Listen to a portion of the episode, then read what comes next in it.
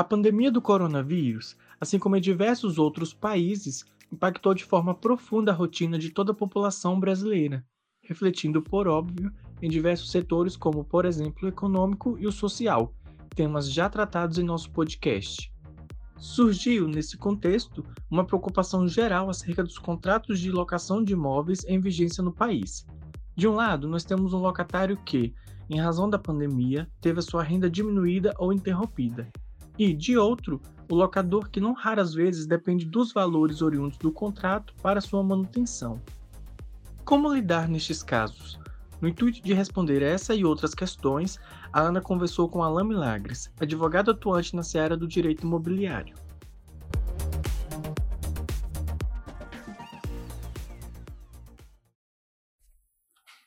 Olá pessoal, aqui é a Ana Guimarães e hoje eu vou conversar com o Alan Milagres.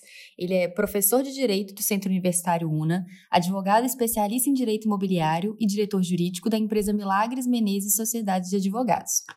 É... Oi Alan, tudo bem? Eu vou começar te perguntando qual seria o dispositivo legal que nós vamos aplicar quando nos referimos aos desafios da Covid-19 nos contratos de locação. Você explica pra gente?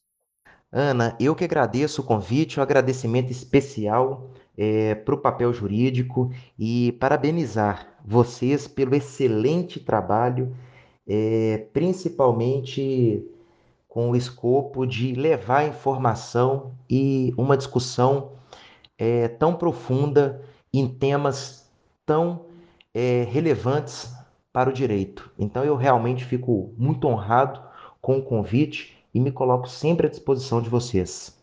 Bom, é importante destacarmos aqui a princípio que quando mencionamos os contratos de locação de imóveis urbanos, é, modalidade residencial e não residencial, ou seja, comercial, é, nós estamos é, nos referindo à Lei número 8.245 de 1990, que discorre sobre os direitos e deveres dos locadores e locatários, bem como disciplina os procedimentos técnicos e jurídicos da administração de imóveis, inclusive as modalidades de retomada do imóvel e as garantias locatícias.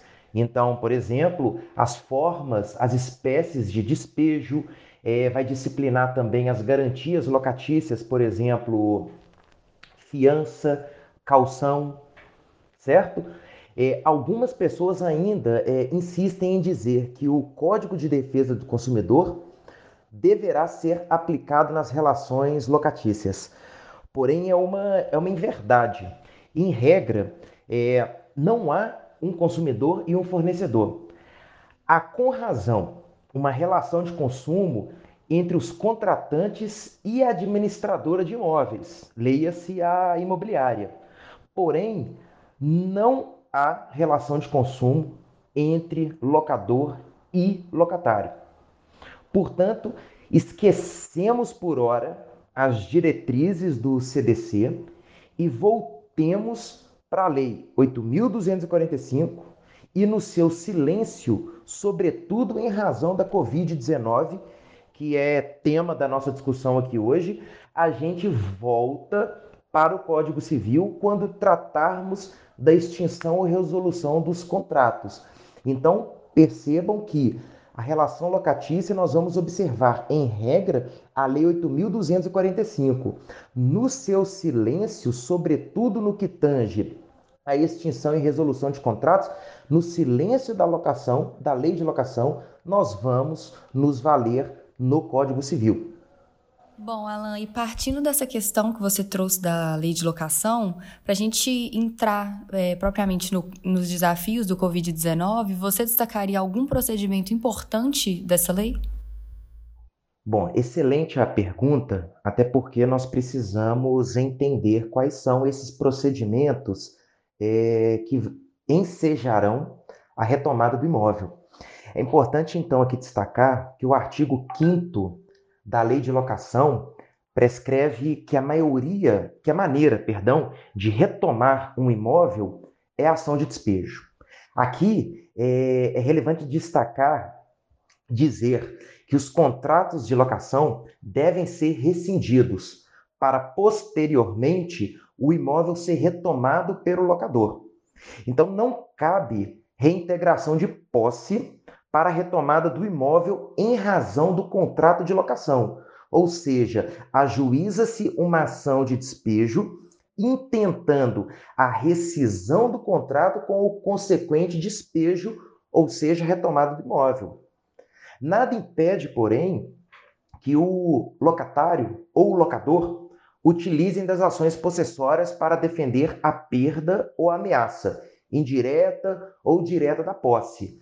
É, então, aqui é importante destacar: se nós estivermos, por exemplo, diante de uma ameaça é, da posse, tanto locador quanto locatário eles poderão valer-se das ações possessórias, ação de reintegração, ação de manutenção, é, interdito proibitório, nada impede. Porém, o artigo 5 ele vai dizer que para retomar um imóvel nas locações imobiliárias, a ação de despejo é competente. Então, portanto, as ações de despejo podem variar de acordo com o motivo da retomada. Podem ser, olha só, podem ser por denúncia vazia ou por denúncia cheia, sendo que a cheia há necessidade de justificar a retomada do imóvel. E a vazia, por sua vez, não precisa justificar a retomada do imóvel. Então, por exemplo, ação de despejo por falta de pagamento, ação de despejo porque o contrato simplesmente encerrou. Ou seja, nós vamos perceber que ora a gente justifica a retomada do imóvel, ora a gente não precisa justificar a retomada do imóvel. Em regra, o prazo contratual ele deve ser respeitado. Nós não temos dúvidas com relação a isso. Excluindo as hipóteses de falta contratual, ou seja, em regra, o locador ele não poderá pedir o imóvel de volta durante o prazo contratual. Ou seja, em contrato não vencido. As pessoas às vezes me perguntam, Alan, eu preciso do meu imóvel de volta porque eu não tenho para onde ir. Eu pergunto, o seu contrato já venceu? Não, Alan, não venceu. Faltam seis meses. Opa, então peraí. Se seu contrato não venceu, você não pode pedir o seu imóvel de volta. Ponto final. Agora, o, o locatário, por sua vez, ele pode pedir o imóvel de volta. Então aqui vamos, vamos destacar. Olha só, é, o locador ele pode pedir o imóvel de volta em alguma falta contratual. Por exemplo, nos termos do artigo 9 é, inciso 3 o descumprimento contratual ou descumprimento é, pela falta de pagamento. Ele pode pedir o imóvel de volta. Beleza, ou seja, tem uma justificativa. Agora, o locatário, por sua vez, ele pode devolver o imóvel a qualquer momento desde que ele arque proporcionalmente, né, desde que ele arque com a multa proporcionalmente ao período de cumprimento do contrato.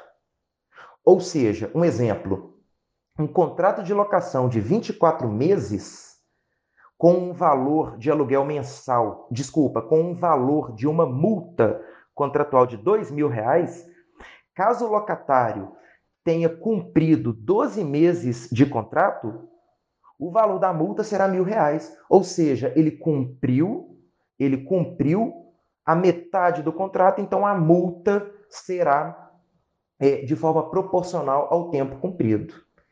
Tá? E aqui é, é importante a gente destacar: a multa pela rescisão ela vai se dar em razão de devolução de imóvel dentro do prazo contratual. Se nós estivermos diante de contratos por prazo indeterminado, não é cobrada a multa contratual. Isso é importante de destacar. Bom, atualmente, qual seria o maior desafio nos contratos de locação em razão do coronavírus? Existe alguma lei que autoriza o não pagamento ou desconto do aluguel nesse período? Bom, e aqui realmente o cerne da questão, né? O que que incomoda o mercado locatício imobiliário é, em razão da Covid-19? É, a preocupação dos locatários e também dos locadores está principalmente no pagamento do aluguel em dia e na consequente retomada do imóvel em razão da inadimplência. Ou seja, locador ele está preocupado com a adimplência e o locatário, por sua vez, ele está preocupado é, em não pagar uma multa em razão de uma rescisão, em razão dos impactos do coronavírus, ou até mesmo pedir aqui um desconto ou um diferimento de pagamento. Mas vamos lá, olha só. Muitos comércios e atividades foram suspensos em razão da determinação de alguns governos. Outras pessoas ou empresas estão exercendo as suas atividades de maneira parcial, seguindo da mesma forma os procedimentos para evitar é, a contaminação e o contágio do coronavírus. E, e, aí indagam, né? Ou seja, as pessoas me perguntam: e aí, Alan, devo ou não devo pagar o aluguel? Alan, eu sou locador, continuo da mesma forma cobrando aluguel? E aqui é importante a gente afirmar que hoje, 23 de abril de 2020, o pagamento do aluguel é a regra. E a rescisão contratual e despejo em razão do não pagamento também. Nos termos do artigo 62 da Lei de Locação de Imóveis. Olha só, contudo, importante de destacar que alguns projetos de leis, de lei estão determinando a impossibilidade do despejo enquanto perdurar as medidas de enfrentamento da Covid. Em relação aos estabelecimentos atingidos pelas medidas públicas, e também, olha só, estão determinando desconto total ou parcial do aluguel. Aqui, data máxima vênia, né, entendo que o termo mais técnico seja diferimento do pagamento, pois é, alguns desses projetos de lei eles determinam que o locatário parcele o valor, né, aqui o parcele o valor entre aspas, aquele valor descontado. Então, acredito que não é simplesmente é, um desconto, mas um diferimento cujo pagamento vai ser é, quitado é, posteriormente.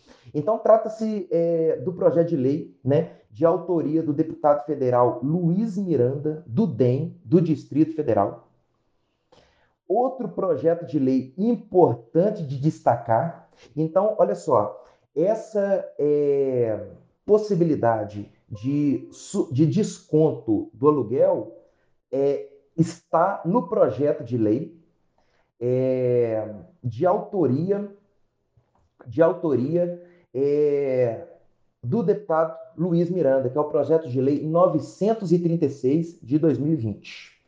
Agora, um outro projeto de lei também que é importante de, de destacar é o projeto de lei 1179 de 2020, de autoria do senador Antônio Anastasia, do PSD de Minas Gerais, cujo projeto determina, dentre outras medidas, a impossibilidade de deferimento de liminares de despejo da maioria das hipóteses previstas lá no artigo 59 da Lei de Locação até o dia 30 de outubro de 2020.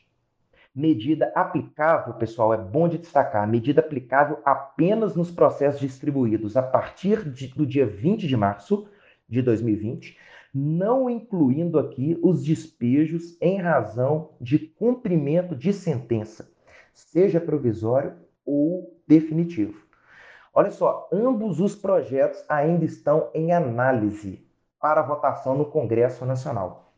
Então, é, portanto, olha só, não é lei. Insisto, hoje a regra é o pagamento do aluguel e não há impedimento para os deferimentos de tutelas provisórias de retomada de imóvel, tampouco sobre o ajuizamento e retomada de imóvel em razão do, da falta de pagamento, desde que atendidos os requisitos legais. Então, insisto, são projetos de lei então, devemos observar a Lei 8.245 por hora. Alan, partindo dessa análise, você aconselha alguma medida de conciliação?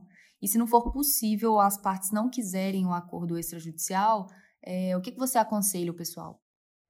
Essa é uma pergunta importantíssima. até porque a gente precisa é, contribuir para uma eventual judicialização durante e pós Covid-19. Olha só, eu aconselho que as partes contratantes negociem o que for melhor para elas, colocando-se sempre no lugar uma da outra, de modo a ressaltar a empatia e a colaboração para um possível acordo de reajuste contratual.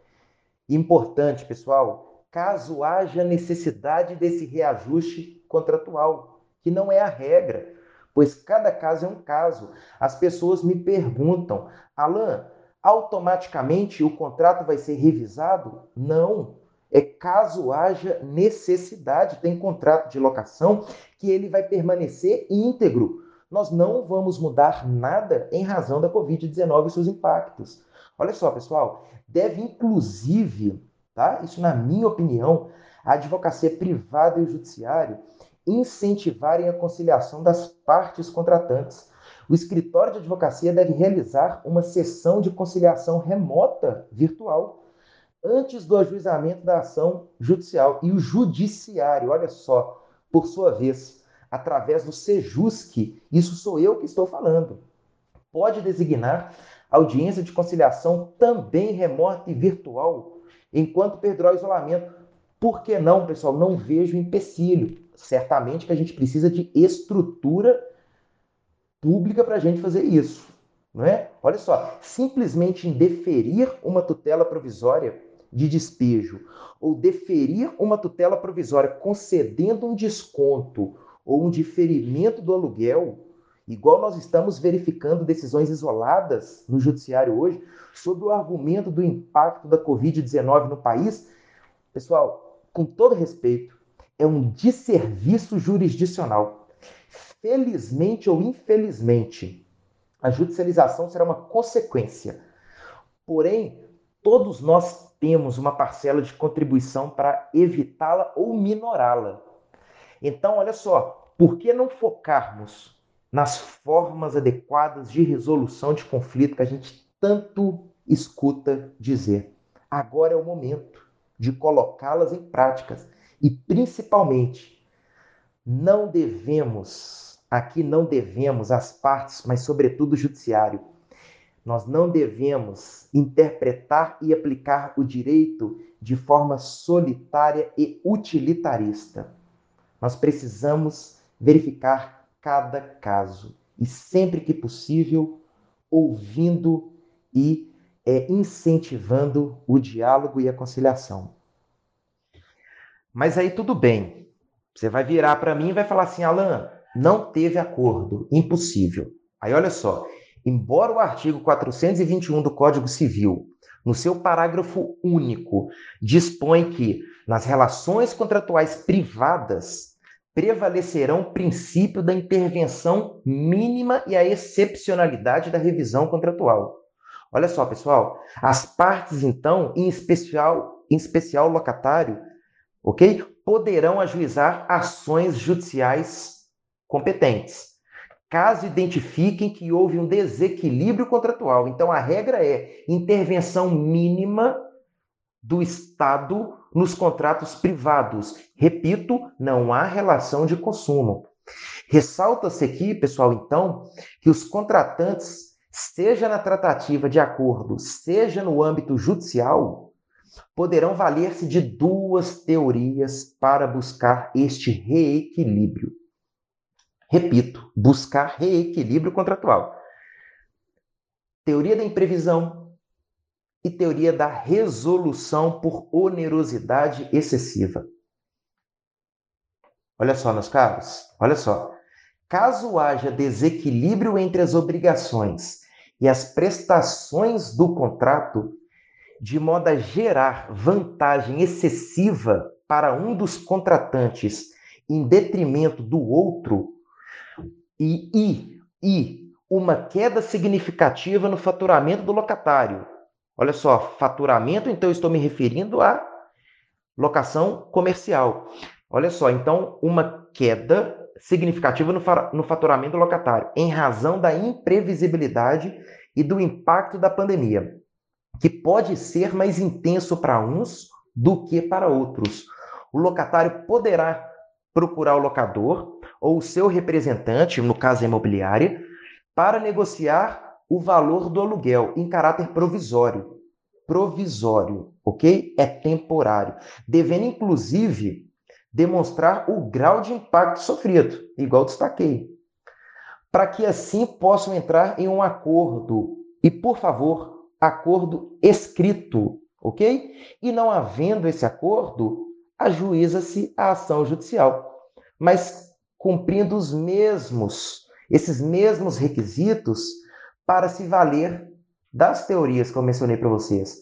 O locatário poderá, portanto, olha só, buscar o reequilíbrio contratual e também a rescisão, sem aplicação de multa, nos contratos por prazo determinado.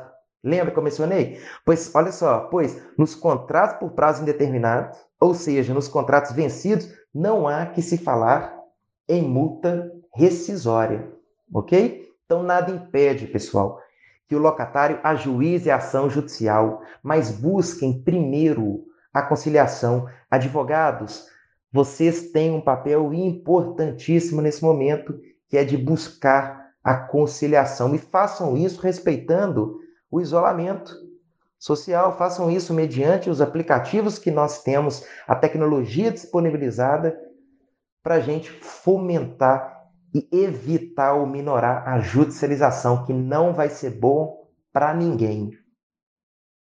É, eu percebi que você mencionou as locações comerciais. E no caso das locações residenciais? É, realmente, é, é importante mesmo a gente destacar, né? Porque a dúvida não é só com relação aos contratos comerciais, mas também nos contratos residenciais. Bom, então olha só, isso, isso sou eu que estou falando, olha só. Penso que na, as mesmas questões fáticas, elas não poderão ser aplicadas no contrato de locação para moradia.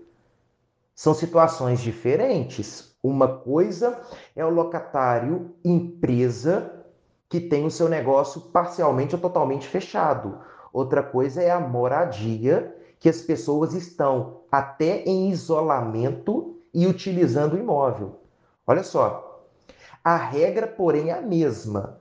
Olha só, pessoal, a regra é a mesma. O pagamento do aluguel e o diálogo. Sendo a judicialização a última hipótese. Então, repito, Locação comercial e residencial, pagamento do aluguel é a regra. Diálogo é necessário, judicialização e última hipótese.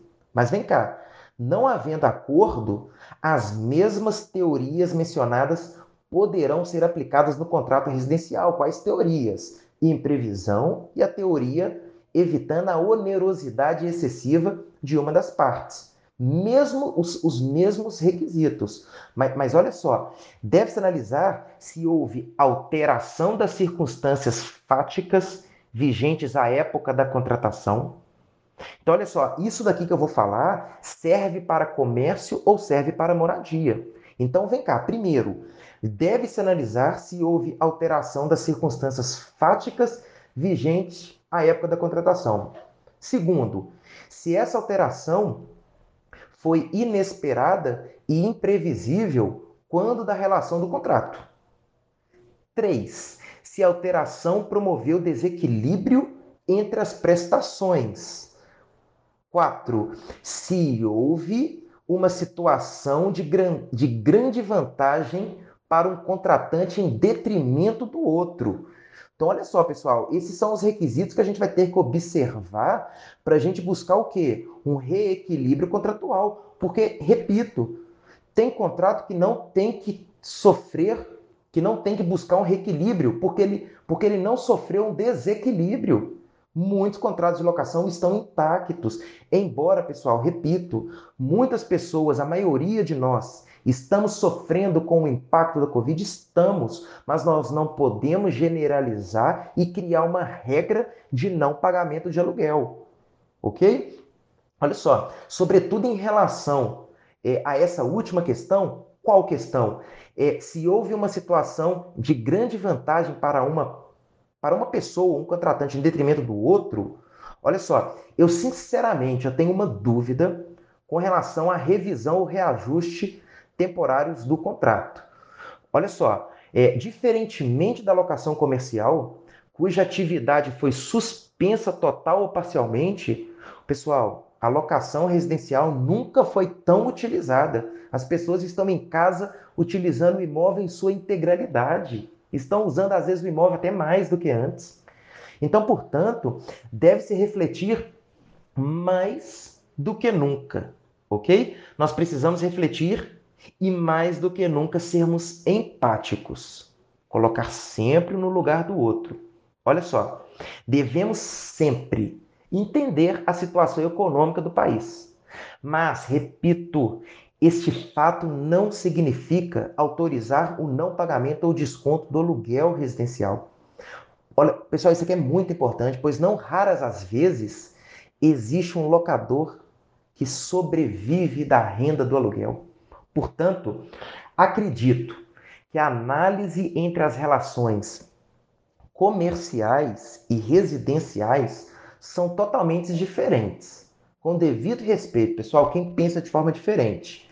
Mas além de cada caso ser um caso, locação comercial, o impacto da Covid na locação comercial residencial é diferente. Não estou falando onde que o impacto é maior, mas eu estou falando que é diferente, a gente precisa analisar isso com cuidado. Olha só, então quando a gente, como devemos, olha só, assim devemos tratar de maneira distinta os demais encargos da locação. Olha só, é importante a gente destacar também, pessoal, porque a gente, além de focar no aluguel, a gente pode focar também em outros encargos locatícios. Significa dizer o seguinte: PTU, fundo de promoção, se a gente vai falando de shopping centers, condomínio, seja residencial, comercial. Olha só, pessoal, são credores diferentes. E nada impede que a gente busque a negociação com cada um deles, pessoal. Olha só, se a gente fizer isso em regra, nós vamos impactar o mínimo possível, o mínimo possível no aluguel. Os encargos locatícios, da mesma forma, IPTU, condomínio, a regra é o pagamento. Então, me permitam dar um exemplo. Se o IPTU for encargo do locatário, de acordo com o contrato, a prefeitura vai cobrar o locador proprietário, o qual poderá cobrar diretamente o locador, né? Então, então voltando aqui, a prefeitura ele vai cobrar o locador proprietário, que é o contribuinte do IPTU, né? Corrigindo aqui. Agora, o locador, ele deve cobrar imediatamente o locatário, porque a regra do pagamento do IPTU, de acordo com o contrato, era, neste exemplo, do locatário. Então, a mesma coisa funciona para o condomínio. Negociem os valores de forma que a gente vai impactar o mínimo possível o valor do aluguel. Alan, e qual que é a sua perspectiva é, para o mercado imobiliário de locação frente ao Covid-19? Você acha que esse mercado vai sentir um impacto após essa pandemia? É, não, não podemos é, negar. Vai ter um impacto no mercado de locação de imóveis? Vai. Olha só, e o mercado imobiliário, é bom destacar, ele estava se recuperando. E agora ele vai atravessar um momento desafiador. Isso eu não tenho dúvida. Porém, eu acredito veementemente que é temporário. Os contratantes e as intermediadoras de imóveis, as imobiliárias, deverão mais do que nunca, pessoal, dialogarem, entenderem e aceitarem o momento econômico durante pós-coronavírus, de maneira a negociar e negociar, negociar e negociar as relações locatícias no seu aspecto jurídico e social. Muitas pessoas sofrerão por alguns longos meses com redução de receitas. Olha só, as quais, infelizmente, não estão acompanhando, não estão sendo acompanhadas pelas despesas, as quais poderão superá-las, infelizmente. Né? Muitos trabalhadores, a receita diminuiu, mas as despesas, infelizmente, não. Isso é uma realidade. Então, mais do que nunca, precisaremos estar diante de contrato de locação consensual e paritário. Consensual e paritário. o número de demandas locatícias, eu acredito, não diminuirão. Pelo contrário, eu acredito que até aumentarão, em razão da perda temporária, temporária do poder aquisitivo das pessoas para comprarem imóveis. Mas eu acredito, pessoal, isso é temporário e vai passar o mais rápido possível. É temporário e vai passar o mais rápido possível. Então acredito que o impacto, isso com, com, de forma bem humilde que eu estou falando, aqui respeitando outros posicionamentos de especialistas é, do mercado imobiliário, mas eu acredito que o impacto ele vai acontecer, o desafio será grande. Mas eu acredito que nós vamos passar por isso mais rápido possível. Que nós cuidemos, pessoal, uns dos outros e que acreditemos que dias melhores certamente virão. Bom, Alan, a gente queria te agradecer muito pela sua participação. É, com certeza vai ser de grande valia para todo mundo que vai escutar esse podcast e solucionou muitas das nossas dúvidas e é do pessoal de casa. Muito obrigada, viu? Você é sempre muito bem-vindo aqui com a gente. Juana, mais uma vez eu que agradeço o convite, o espaço para a gente discutir de forma séria é, temas que realmente são muito caros para mim é, em especial direito imobiliário, a relação locatícia. Então, eu realmente fico honrado e muito feliz. E aqui eu deixo o meu abraço é, para todos os ouvintes do Papel Jurídico e para toda a equipe do Papel Jurídico e mais uma vez parabenizá-lo, parabenizá-los, né, por, por esse excelente trabalho. grande abraço para vocês.